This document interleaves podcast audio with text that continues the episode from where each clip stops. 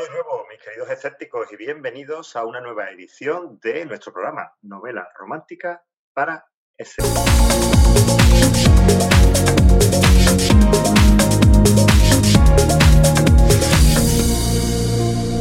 Un dato que quizás te interese.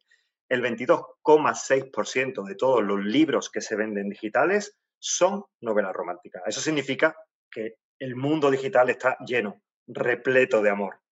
Y precisamente de eso vamos a hablar en el programa de hoy. Vamos a hablar del amor.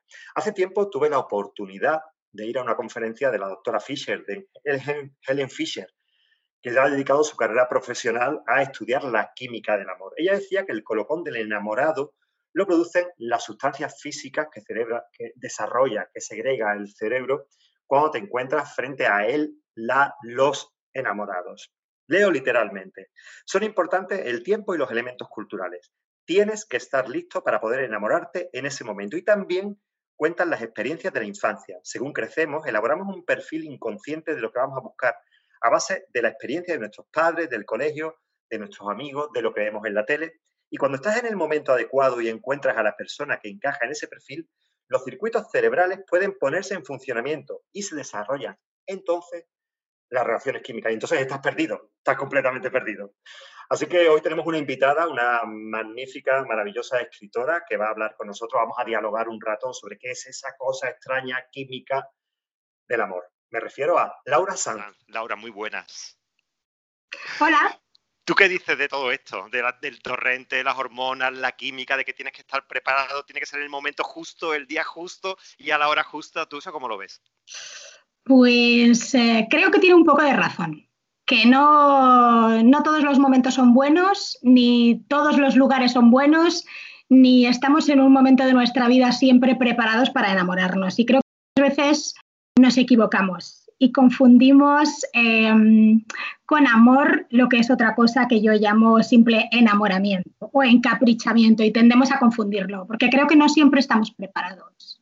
Bueno, para quienes, bueno, para todo el mundo que le gusta la novela romántica, Laura Sanz no hace falta presentarle, pero para nuestros queridos escépticos, Laura es una de las escritoras más vendidas de este país y una de las escritoras con más éxito. Series como Los hermanos Ladvik, yo creo que han sido y han apasionado y han arrasado, ¿no? Y los corazones de muchísimos lectores y lectoras que nos han encantado. O la serie Will West. De hecho, creo que tu última novela, que es acaba de salir, eh, su nombre era Rico Salas, pertenece a esta serie, ¿no? Si no me equivoco, ¿no? Sí, sí, sí, sí.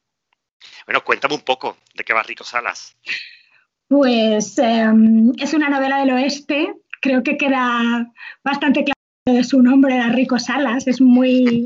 Tira mucho tan, tan, tan, tan, sí, sí, Exactamente. lo mismo me pasó con la primera parte, bueno, con la historia del hermano, la de le llamaban Bronco. Es que es, creo que los dos nombres son muy característicos de, de la época, vamos a decir. Del western. Así que es una novela del oeste a la, antigua usanza, es decir, lo que yo pretendía con esa novela era que cuando uno la leyese se sintiese teletransportado a esas películas de Sergio Leone de los años 60 y que mm, uno más o menos esperase encontrarse pues con Clint Eastwood paseando por el pueblo. y el, el, matojo de hierba dando vueltas por el pueblo. Efectivamente, sí que salen y se llaman barrillas, ¿eh? Barrillas, me gusta el nombre. Suena algo que se come, fíjate, y es algo muy sí, pues no. Oye, te voy a empezar haciendo una pregunta un tanto extraña, Laura. Y es que, eh, mm, ¿tú has perseguido a alguien por la calle alguna vez? A ver, sí, pero tenía 12 años. Ah, vale, vale, vale. Eh, ¿Perseguir al chico que me gusta? Sí, pero a ver, tenía 12 años o 13, creo, y sí, sí. era, otra época y otro momento de mi vida. Ahora, ahora creo que no lo haría, creo. Tampoco pongo la mano en el fuego, ¿eh? Tú sabes que yo sí lo he hecho, yo he perseguido a alguien por la calle, pero tengo que explicarlo, tengo que ambientarlo, si no, no sé. Pero de mayor, de mayor. Hace tres años, hace tres años, pero tengo que explicarlo, ¿eh? no es un delito. Yo iba por la calle, además iba por Madrid y de pronto vi, yo, yo no sé si hay un tipo de hombre en el que yo me encajo y es que los pantalones siempre nos quedan cagados el culo no existe, es como una cosa que se cae. Entonces vi a un chaval con un pantalón perfecto, era el pantalón perfecto, y en vez de, en vez de mm, decirle, oye, disculpa, ¿me puedes decir de qué marca, de qué dichosa marca es tu pantalón? Pues me fui detrás de él intentando grabar con el móvil la marca del pantalón. Este hombre corría, iba con su novia y andaba y yo cada vez más detrás de él. Hasta que llegó un momento en que la novia frenó en seco y me dijo, ¿usted qué quiere? Y bueno, yo le expliqué esto, yo no sé si se lo creí yo o no, el caso es que me quedé sin la marca. Mis pantalones siguen estando cagados, Laura. ya, pero es que creo que no tiene que ver con el pantalón. Tiene que ver con la locura. y con lo que hay dentro, con, los abdominales, con las sentadillas, las sentadillas, ¿eh? la clave, Efectivamente. Las sentadillas. Oye, eh, tal y como está la vida, Laura, ¿enamorarse de locos? No, de cuerdos, porque hoy en día enamorarse creo que si es amor de verdad te afianza y ah, te hace sentar los pies sobre la tierra. Entonces no creo que sea de locos. Sabemos, eh, o se habla mucho y nosotros además en las novelas hablamos mucho de lo que sí haríamos por amor, ¿no? Pero tú, ¿qué no harías por amor? ¿Qué límite marcarías? Yo es que he hecho muchas gilipolleces. cuenta, cuenta, cuenta. Yo no tengo límites, yo no tengo límites. Por ejemplo, el otro día leí en el, en el País Semanal, creo que fue, un chico que se, eh, que se declaró a su pareja eh, con un millón de amapolas. yo dije, ¿un millón de amapolas? ¿Cómo se corta un millón de amapolas sin que se caigan las hojas? ¿Tú qué has hecho? ¿Has pues superado eso? ¿Has superado eso? Totalmente. Yo eh, cogí mis maletas, tenía 18 años y cuatro en una maleta y me fui a Alemania de un día para otro sin hablar el idioma, sin conocer a nadie y esperando que el chico que había conocido hacía solo tres meses me estuviese esperando en el aeropuerto. ¿Te estaba esperando en el aeropuerto? Estaba. menos mal, menos mal. Gracias a Dios. Y luego se convirtió en mi marido, en mi primer marido. Pero esas cosas he hecho por amor, el dejarlo todo por alguien a quien acababa de conocer. Hombre, si tú te vas a Alemania con 18 años y le piden matrimonio y te dice que es que él tuvo que decir que sí, Laura, ¿cómo iba a decir que no? Lo pusiste en un compromiso. No le queda otro remedio. Sí, lo mejor de todo es que luego al final no estamos juntos, ¿no? Pero bueno, esas son anécdotas, detalles. Una experiencia estupenda. Oye, eh, ¿tú piensas que nosotros somos la mitad de algo o la mitad de alguien? Pues a ver, ahora a mis 46, eh, no.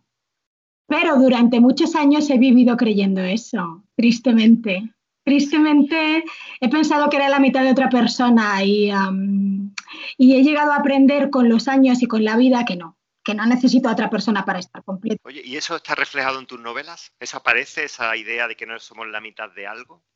intento que no, porque yo ya no lo creo. Entonces, em, me gusta pensar que escribo dando a entender que ni la mujer necesita al hombre, ni el hombre necesita a la mujer para estar completos. Me gusta pensar que escribo de ese modo.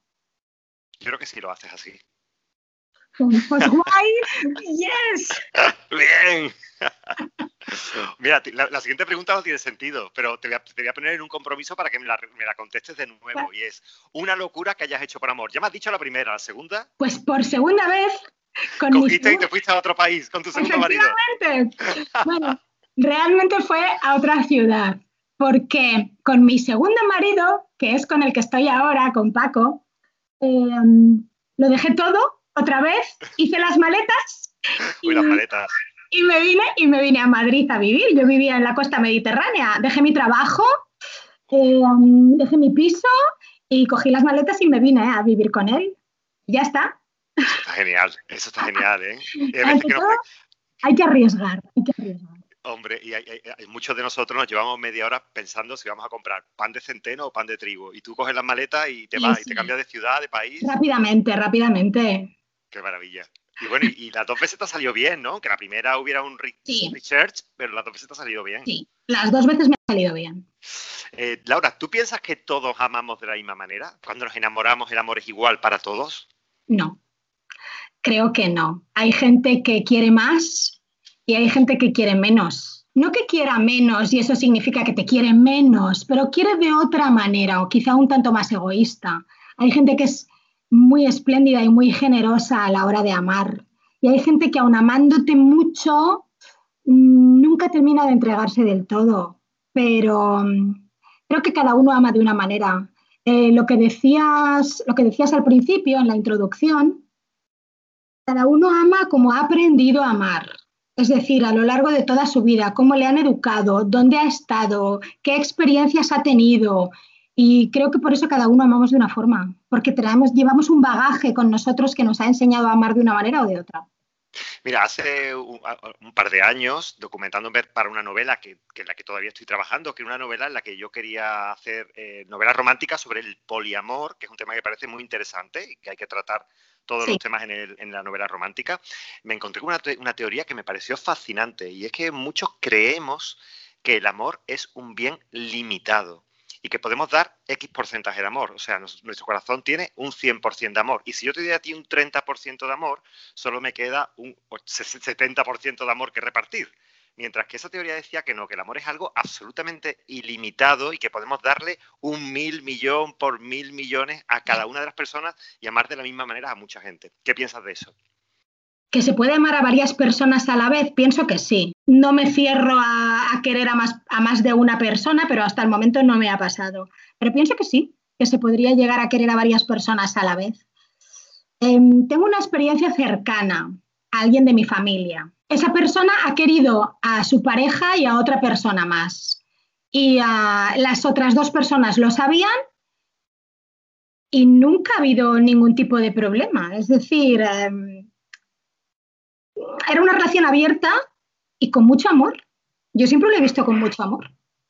Así que creo en ello, creo en ello porque lo he visto, no lo he experimentado, no lo he experimentado. Toda, este, toda esta tormenta química de la que nos hablaba la doctora Fischer no la has experimentado, por lo tanto. No sé si te ha pasado a ti, porque no conozco a tu primer marido y sí al segundo, pero no conozco a tu primer marido, pero ¿no te da la impresión de que siempre nos enamoramos de personas parecidas?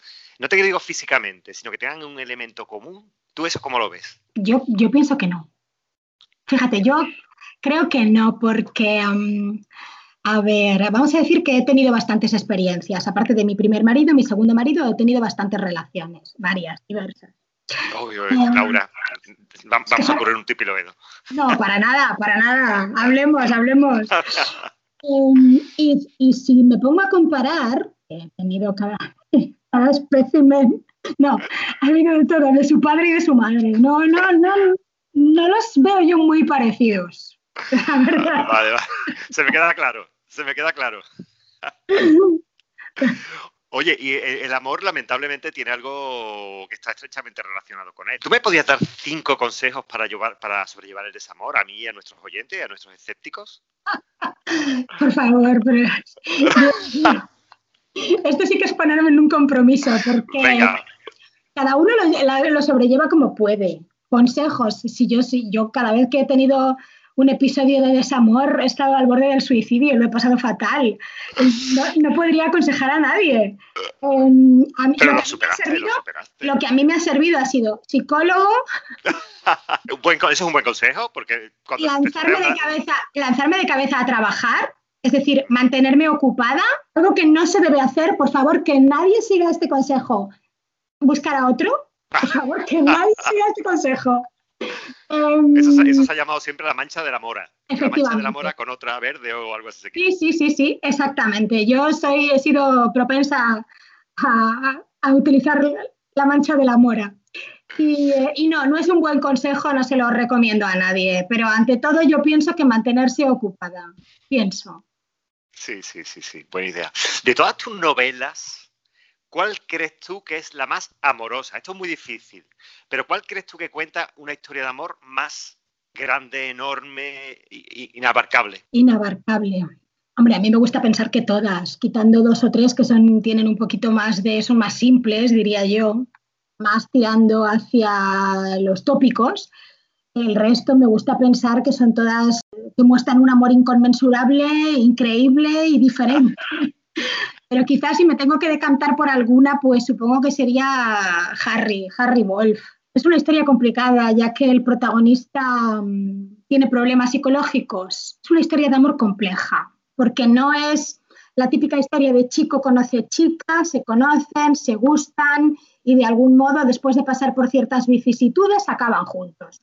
No, no es esa típica historia. Es, eh, es, un, es un hombre con muchísimos problemas que tiene síndrome de estrés postraumático y también tiene agorafobia y motivados por, por, una tragedia familiar. Y lo que más me gusta quizá de toda la historia es que la moraleja de la novela es que el amor no lo puede todo y que para poder seguir adelante con esa historia de amor él tiene que marcharse y curarse antes de poder seguir adelante con, su historia de amor. Y quizás es lo que más me gusta de, la novela. Pero, ¿qué estás diciendo? ¿Cómo puedes decir eso si todo el mundo sabe que en las novelas románticas los personajes masculinos son multimillonarios? Mentira, mentira. Eh, no, no es verdad. Mira, además me hace gracia eso que dices de, que los personajes son multimillonarios porque en la primera novela de la serie Wild West, la de le llamaban Bronco, en el epílogo yo cuento pues cómo ha terminado, es decir, él es un vaquero mexicano, no es rico, y ella era una niña de clase bien, pero que al casarse con él la han desheredado. Entonces, pues ellos terminan en un rancho mm, pequeñito, con lo que pueden, lo que pueden permitirse, y con varios hijos. Entonces, yo recuerdo que cuando le pasé la novela por primera vez a mi sobrina, que es una de mis lectoras cero, la ley me dice, Dios mío, qué mal acaba. Digo, ¿cómo que mal acaba si acaban juntos y con hijos? Dice, sí, pero los has dejado pobres y los has llenado de hijos. es así. Así que yo personalmente mis protagonistas no suelen tener dinero. No, vamos, alguno, alguno hay, pero por lo general no. Vale, refleja bastante bien lo que es el plantel de escritores de novela romántica de nuestro país, ¿no? Sí. Exactamente. bueno, eh, Laura, me gustaría que me hablaras de, ti, de, o sea, perdón, de ti, ya hemos hablado mucho, de tu obra, de cómo te planteas, cómo te pones a escribir, que cuando te surge una idea, cómo la desarrollas, el, conflicto amoroso, en qué momento te planteas desarrollarlo, si todo surge a partir de un personaje, de una idea, de una historia de dos personas que no se encuentran. ¿Cómo surge esa chispa de la novela en tu cabeza? Algunas han surgido de la forma más tonta. Yo siempre, esta anécdota la cuento siempre, que la historia de K surgió porque vi una entrevista a Tamara Falcó ah. en televisión y me llamó tanto la atención su forma de ser que decidí crear un personaje semejante. Y simplemente me senté delante de un folio y empecé a escribir sobre una niña pija. La de le llamaban Bronco surgió porque me enganché a ver Pasión de Gavilanes y me enamoré de Juan Reyes. Entonces tenía necesidad de crear un personaje con sombrero de cowboy y que de vez en cuando dijese mujer, como le decía Juan Reyes.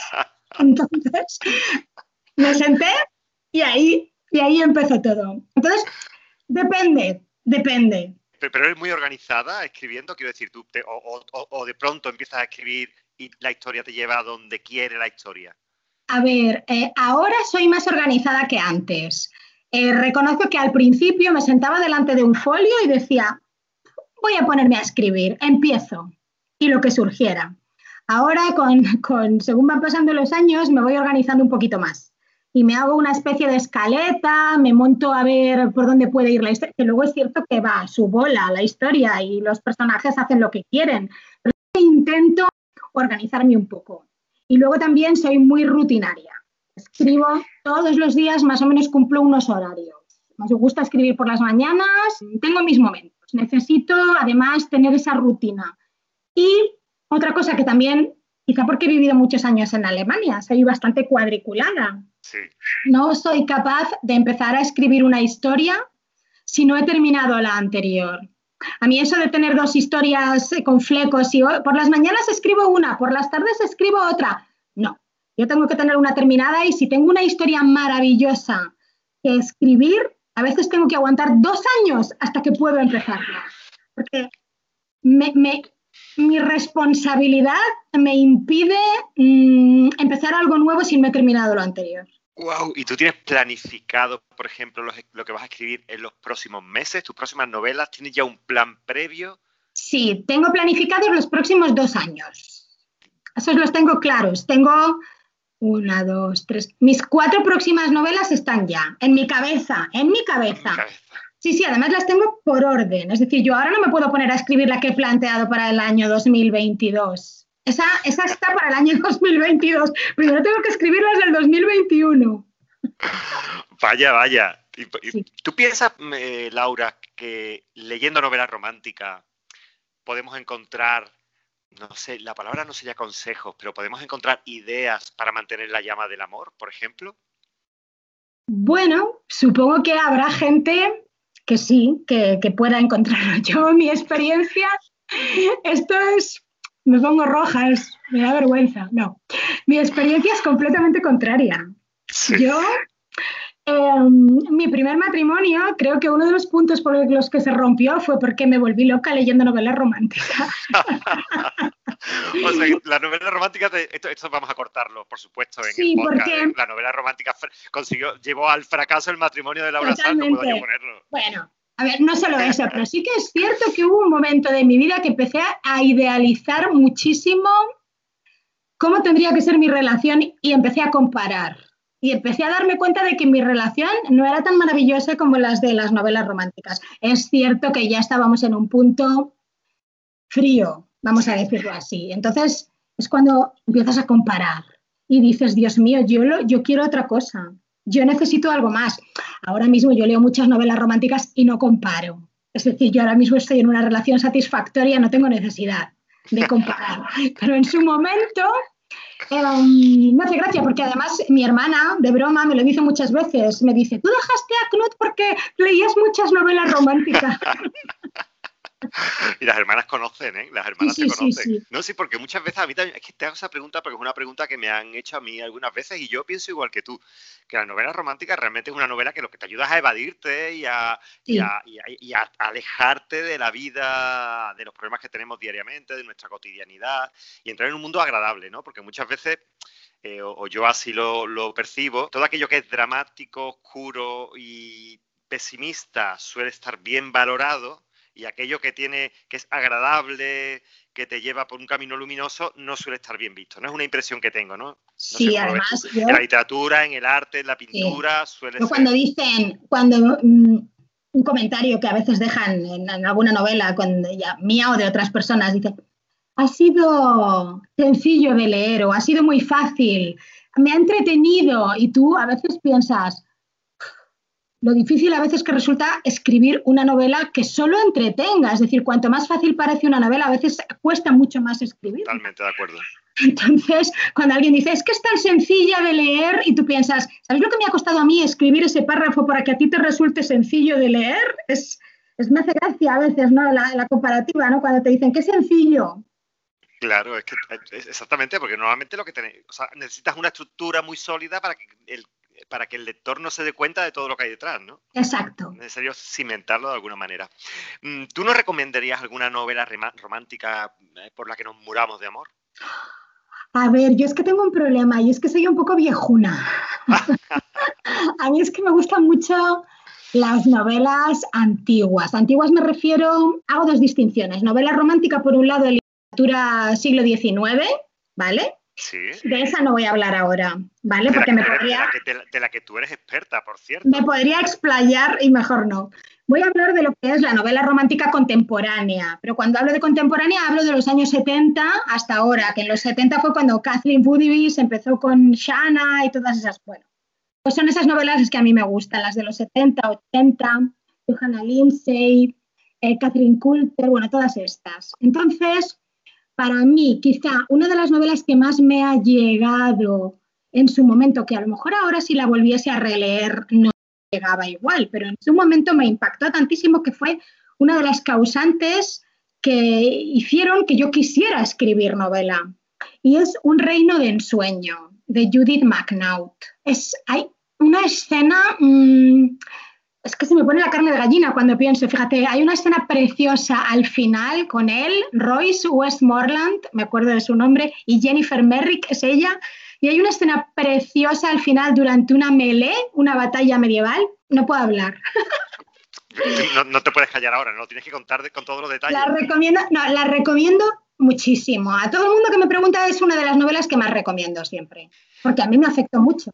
¿Qué diferencia ves básicamente entre toda esa novela de los años 70 y años 80 donde se crea este género? Porque realmente, como tú bien has dicho, la novela romántica del siglo XIX y esto que nosotros escribimos son cosas muy diferentes, no tienen nada que ver, ¿no?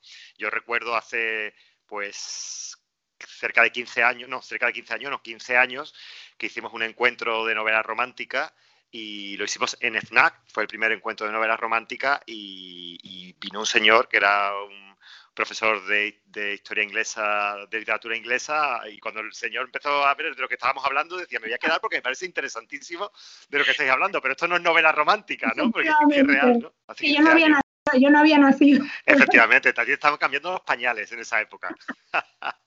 Pero bueno, la pregunta que te iba a hacer, ¿qué grandes diferencias ves entre esa literatura, esa novela romántica del nacimiento de este género, los años 70, 80 del siglo XX y lo que se está escribiendo hoy día?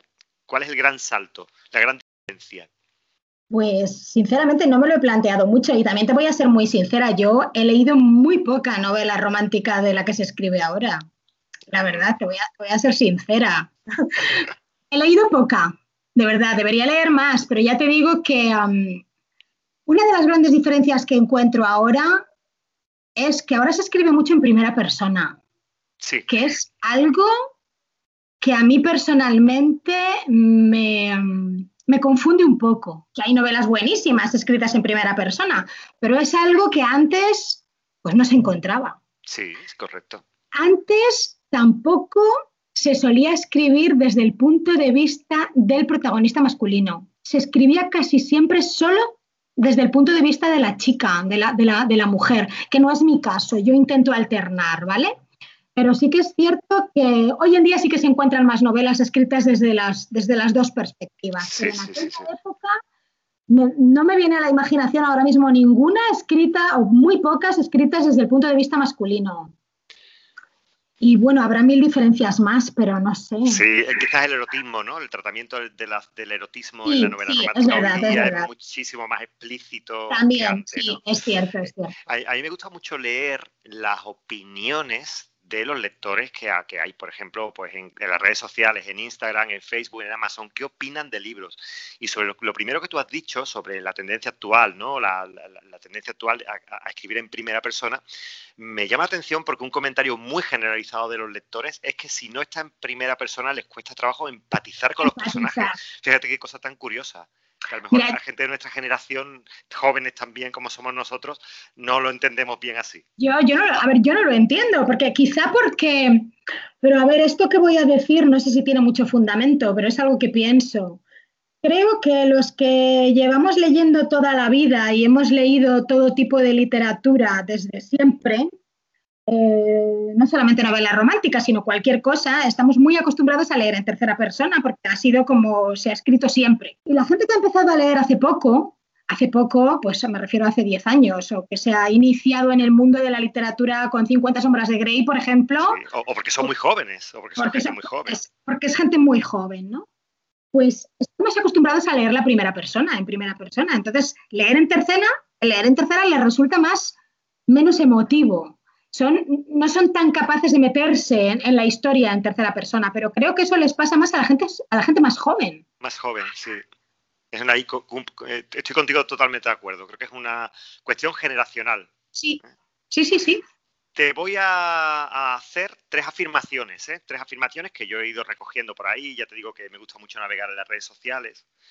Y bueno, son anónimas, las he cogido y me gustaría que tú me dieras una opinión sobre estas afirmaciones. ¿vale? Primera, la novela romántica suele recoger relaciones tradicionales. Cada vez menos, ¿vale? Creo que cada vez menos.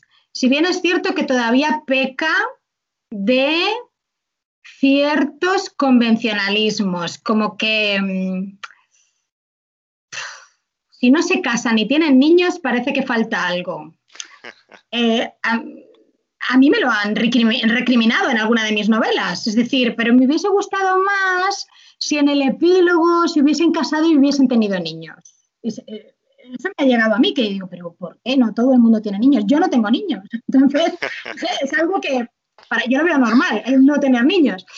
Así que creo que cada vez sí que es cierto que se va abriendo ese abanico, pero todavía quedan restos de convencionalismo. Vale, segunda afirmación. Eh, el amor en la novela romántica es cosa de chica y chico. No, para nada. A ver, empieza a no ser así. Ahora, desde de un tiempo a esta parte, yo pienso que en los últimos, ah, a lo mejor más tiempo, pero desde que yo soy consciente, a lo mejor 5, 6, 7 años, se escribe mucha novela, o por lo menos que yo tenga constancia, sobre todo, voy a llamarlo BL, porque es que no sé muy bien cómo llamarlo en español, eh, porque el término homoerótico eh, siempre me ha resultado feo, no sé por qué. No, por, no porque sea feo, sino porque a veces no hay erotismo y es más amor que otra cosa, pero el término homoromántico no existe.